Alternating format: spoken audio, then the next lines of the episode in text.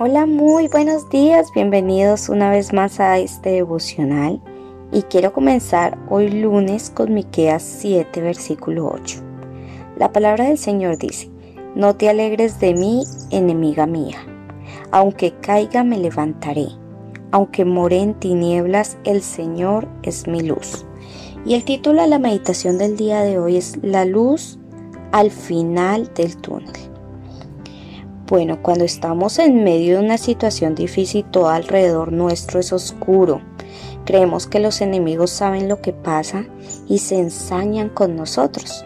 Quisiéramos pelear en oración, pero pareciera que hay una cúpula de hierro que no permite su llegada hasta el trono de la gracia. Son esos tiempos en que nos sentimos secos, abatidos, carcomidos por la falta de respuesta, e inclusive sin esperanza. ¿Te ha pasado? Es en esos momentos que la única cosa que puede sostenernos es nuestra fe. Es cuando debemos echar mano de las promesas que tiene el Señor para nosotros.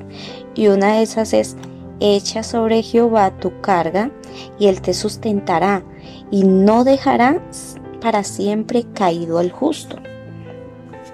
Y creo que Dios es experto en enviarnos ese tipo de situaciones. ¿Para qué? Para que aprendamos a fortalecer nuestra fe.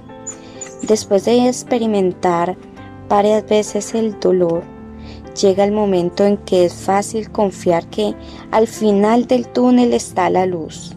Está el Señor mismo con su gran sonrisa diciéndonos, pudiste hacerlo. Qué orgulloso estoy de ti. Y bueno, eh, Miqueas había experimentado y aprendido la rutina y con este versículo nos deja saber siempre que habrá una luz que nos dará la bienvenida y nos abrazará con amor. Eso es seguro. Así que quiero decirte que no te desesperes y aunque parezca que el maestro se ha desatendido de ti, está callado, esperando a ver si pasa la prueba.